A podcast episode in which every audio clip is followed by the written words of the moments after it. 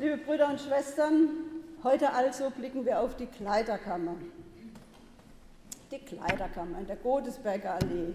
Wer von euch war schon da? Ui, muss man andersrum fragen. Wer war noch nicht da? Am wird Zeit.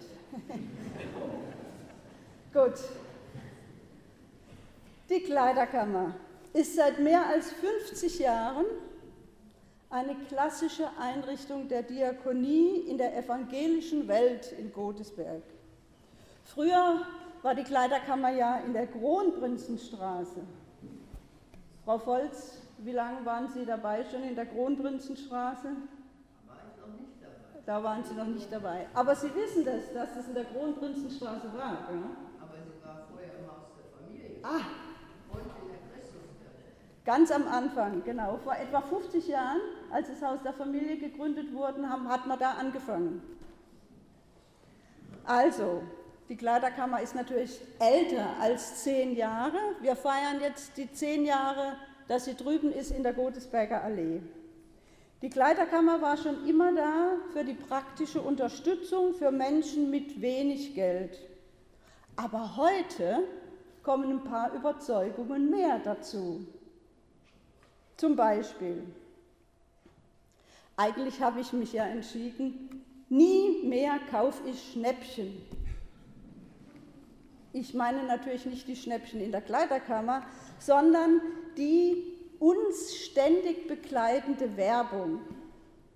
Mindestens 10 bis 20 Mal am Tag werde ich daran erinnert, dass ich ja eigentlich Konsumentin bin und soll ständig kaufen.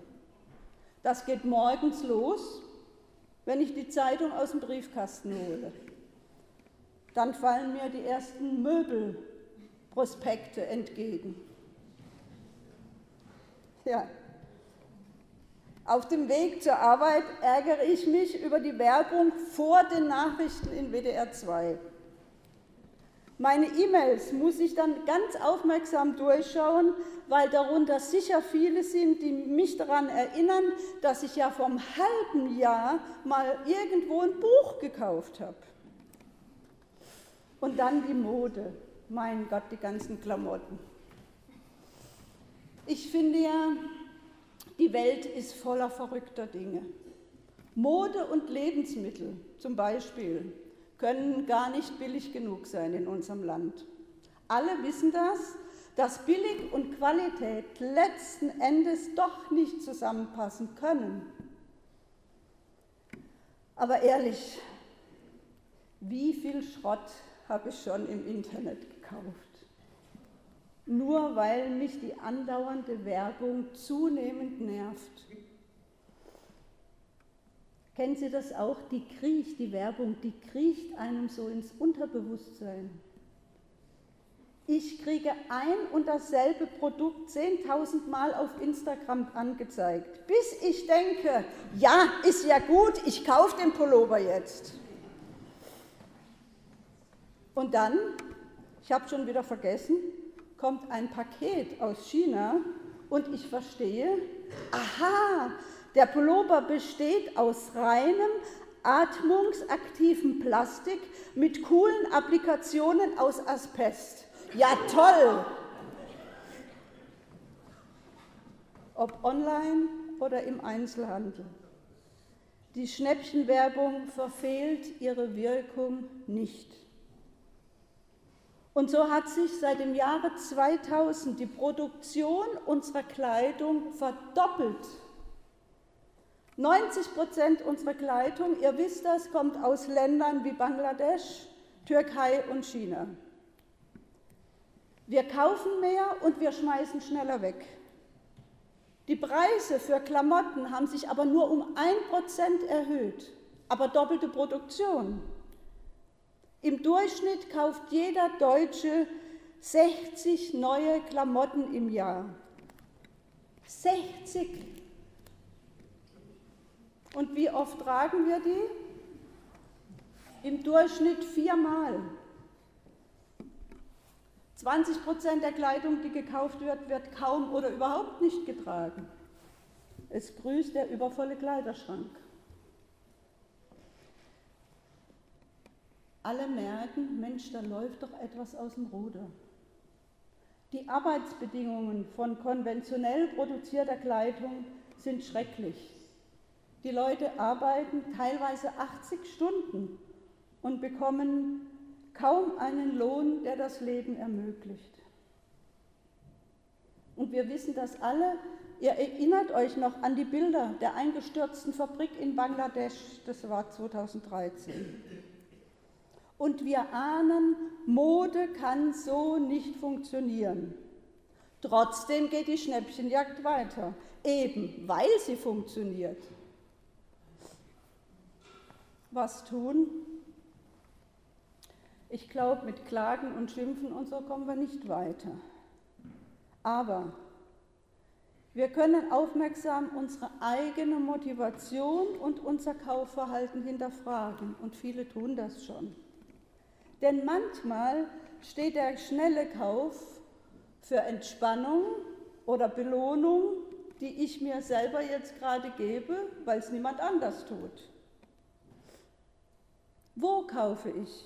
Es gibt Alternativen und Gott sei Dank wachsend. Es gibt ein neues Bewusstsein für Nachhaltigkeit. Nicht alle, nicht durchgängig, aber spürbar wächst es. Kleiderkammern, kleiner Container, Second-Hand-Läden sind in diesem Sinne alternative Orte zum Einkaufen. Und es sind Orte zum Ausmisten zu Hause. Kleidung und Wäsche, Wäsche weiterschenken, gebrauchte Kleidungsstücke tragen, Geschirr wiederverwenden. Das hilft gegen die Wegwerfmentalität. So feiert also die Kleiderkammer zehn Jahre ihre örtliche Stabilität in der Godesberger Allee. 2015 hat unser Presbyterium entschieden, die von der evangelischen Kirche geführte Kleiderkammer organisatorisch an das Haus der Familie anzubinden, auch weil die Kleiderkammer finanzielle Gewinne macht und in dieser Zeit sämtliche Zuschüsse der Stadt Bonn an das Haus der Familie zusammengestrichen wurden. Anneke Ahrens wurde die hauptamtliche Kraft in der Kleiderkammer. 2019 wurde die Stelle geteilt und Rita Roscher wurde die zweite hauptamtliche Mitarbeiterin. Ich habe beide Mitarbeiterinnen gebeten, uns an ihrem Erleben in der Kleiderkammer etwas teilhaben zu lassen. Und das tun sie jetzt, ich bitte euch.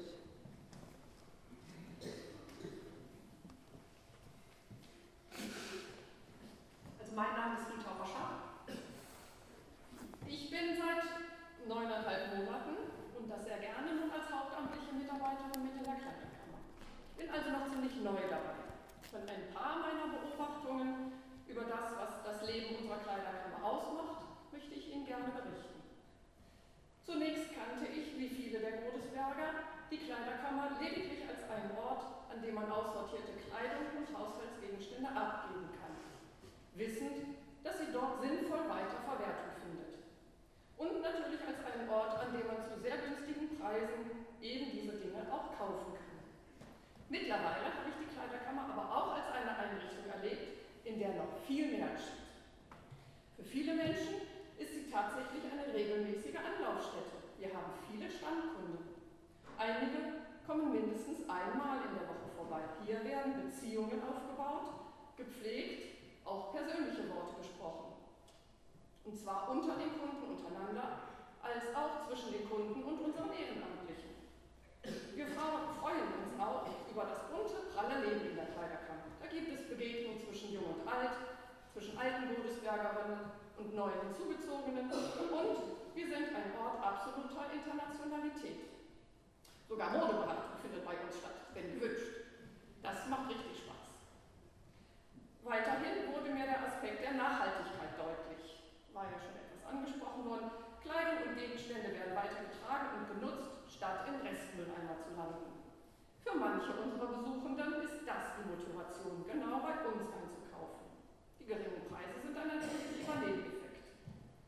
Tatsächlich werfen wir als Kleiderkammer insgesamt kaum etwas weg, obwohl große Mengen verschiedenster kleiner Spenden und Haushaltsgegenstände bei uns abgegeben werden. An dieser Stelle ein herzliches Dankeschön Ihnen allen, wenn Sie zu Hause aufräumen und uns Kleidung bringen. Manchmal sind wir auch erzieherisch tätig. Seit einigen Wochen geben wir die Plastik- bzw. Lieber, noch, lieber noch Papiertüten nur noch gegen ein kleines Entgelt heraus. Und siehe da, es wirkt. Viele Kunden bringen nun, einige, bringen nun eigene Taschen mit. Diese Entscheidung wurde, ohne großes Murren akzeptiert was doch für ein gewachsenes Bewusstsein spricht oder auch für die gute Beziehung, die über die Zeit aufgebaut wurde. Vermutlich beides. Und dann sind da noch die jungen Menschen, die Sozialstunden ableisten müssen und dies in der Kleiderkammer tun. Es ist wunderbar zu erleben, wie selbstverständlich und ganz praktisch diese jungen Menschen bei uns mit unserer, in, mit in unserer Arbeit eingebunden werden. Sie erleben Zuwendung und Orientierung und was es bedeutet, mit anzupacken und Teil eines Teams zu sein. Regelmäßig haben wir übrigens auch Schülerinnen und Schüler als Helfer dabei, die im Rahmen eines Schulpraktikums oder der Konformantenarbeit unsere Kleiderkammer kennenlernen wollen. Herzliche Einladung an euch. Die Kleiderkammer ist übrigens auch ein Ort für allerlei Überraschungen. Manchmal erhalten wir Gegenstände, bei denen wir uns erstmal fragen, woher diese Ware wohl kommt, warum sie gerade zu uns kommt, kommt und was es überhaupt zum Teil ist. Da sind dann Serviettenklemmer dabei oder Butterverzierlöffel oder ein Rosenkranz. Das habe ich auch mal eingesehen als äh, Frau, die in evangelischen Kreisen aufgewachsen ist. Sogar Geld finden wir in den Taschen gespendeter Kleidung oder, auch nicht so selten, eine kleine Portion Traubenzucker. Dextroenergen. Dann weiß ich mittlerweile, dass diese Jacke höchstwahrscheinlich einem Diabetiker gehört hat. So erzählen die Gegenstände auch Geschichten. Besonders nett war einmal das Fundstück in einer ausgesprochen hübsch bestickten Damentasche, die offensichtlich eine Werbemaßnahme eines Verehrers war. In einer Innentasche befand sich ein ganz reizend gedichteter Liebesbrief, der, das ließ sich aus dem Textinhalt erschließen, mit der Tasche zusammen übergeben wurde. Also Liebesbriefe dieser Art nehmen wir jederzeit gerne. Das Zentrum und der innere Kern der Kleiderkammer sind aber tatsächlich die 42 Ehrenamtlichen. Ich sehe, ihr habt Freude an eurer Arbeit, ihr tut Gutes und Sinnvolles. Danke.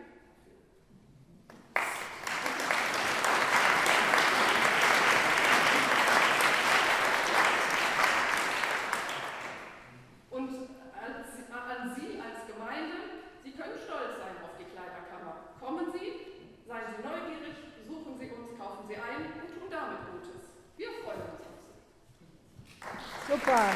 Danke, Rita. Also wenn Sie mal Sozialstunden ableisten, Sie wissen Sie jetzt wo, ja? Anneke. Genau, Anneke Ahrens ist mein Name. Wenn ich an die Kleiderkammer denke, dann denke ich an euch, die vielen Ehrenamtlichen, die dort schon zum Teil tatsächlich auch schon fast die zehn Jahre dort mitarbeiten. Und dazu ist mir ein Bibelvers für euch eingefallen aus dem Petrusbrief. Er schreibt, Ihr seid lebendige Steine. Ihr seid lebendige Steine. Steine, das ist ein bisschen grau, vielleicht nicht ganz so sympathisch. Ich könnte auch sagen, ihr seid funkelnde Diamanten. Das wären auch Steine. Ihr seid lebendige Steine. So wie Steine steht ihr fest in eurer Arbeit, in eurer Mitarbeit in der Kleiderkammer. Ihr seid über so viele Jahre fest und treu und loyal. Ja, so treu, dass eben viele von euch viel länger da sind als ich. Und die, die nach mir angefangen haben, die sind auch schon wieder sehr lange dabei. Unsere Kleiderkammer ist an vier Tagen in der Woche geöffnet. Und wir brauchen alle 42 Mitarbeitenden dafür. Und ihr kommt jede Woche, manche sogar zweimal in der Woche. Und ihr arbeitet alle zuverlässig mit. Ihr habt so manche Fluten, ja Sturmfluten schon überstanden zeigt die Geschichte der Kleiderkammer und oft haben wir manchmal das Gefühl, Sturmflutwellen gehen über uns hernieder in Form von Spendenmengen, in Kartons, in Säcken, in Körben, in Kofferräumen und dann auf eure Tische. Und wenn der Spendenstrom nicht abreißt, dann legt ihr noch einen Zahn zu und arbeitet und schuftet, damit das Team am nächsten Tag alles ordentlich übernehmen kann. Auch Kundenanstürme nehmt ihr gelassen hin. Ihr räumt, ihr rechnet, ihr redet. Behaltet den Überblick und Steine in den Wellen. Und auch Ebbezeiten übersteht ihr. Ihr seid füreinander da. Auf euch kann man sich verlassen. Ihr unterstützt einander, rückt näher zusammen. Ihr seid ein Team. Und wenn die Kleiderkammer nur so bimmelt vor Kunden und vor Menschen, die sie besuchen, ihr Herz ausschütten, wenn sie kaufen, wenn sie Fragen haben, dann nehmt ihr euch Zeit. Seid für sie da, habt ein Ohr für sie und findet richtige Worte. Ihr macht die Kleiderkammer menschlich in eurer Unerschütterlichkeit. Ihr seid eben lebendige Steine. Jede von euch bringt ihre besonderen Gaben und Talente ein. Jede kann etwas und jede hat ihre Aufgaben. In unserem Tun sind wir Reich Gottes. Wir sind eine Dependance der Gemeinde dort an der Godesberger Allee. Nicht für alle so sichtbar, aber doch auffallend genug, dass die Menschen uns finden, dass sie uns besuchen, dass sie ihre aussortierten Sachen zu uns bringen, sich bei uns aufhalten, einkaufen, sich Rat holen und vielleicht schon am nächsten Tag wiederkommen. Einfach mal so. Unser Standort ist nicht grundlos im Haus der Diakonie. Diakonie, der Dienst am nächsten, Nächstenliebe. Im Haus der Diakonie sind unsere Nachbarinnen auch verortet, wie zum Beispiel die EVA, evangelische Beratungsstelle für Kranke, die Pflegestation und auch neuerdings die Flüchtlingskoordination. Ein tolles Zentrum. Als eine Außenstelle der Ortsgemeinde bauen wir alle zusammen am Reich Gottes mit. Und über dem diakonischen Dienst, den wir dort tun, überschreiten viele Menschen die Schwelle zur Kirche. Kirche zieht an, im eigentlichen und im übertragenen Sinne. Und dies kann sie durch euch, die Menschen, die in ihr arbeiten und ihr Talent, ihre Zeit und ihre Kraft dorthin verschenken. Danke, dass ihr das tut.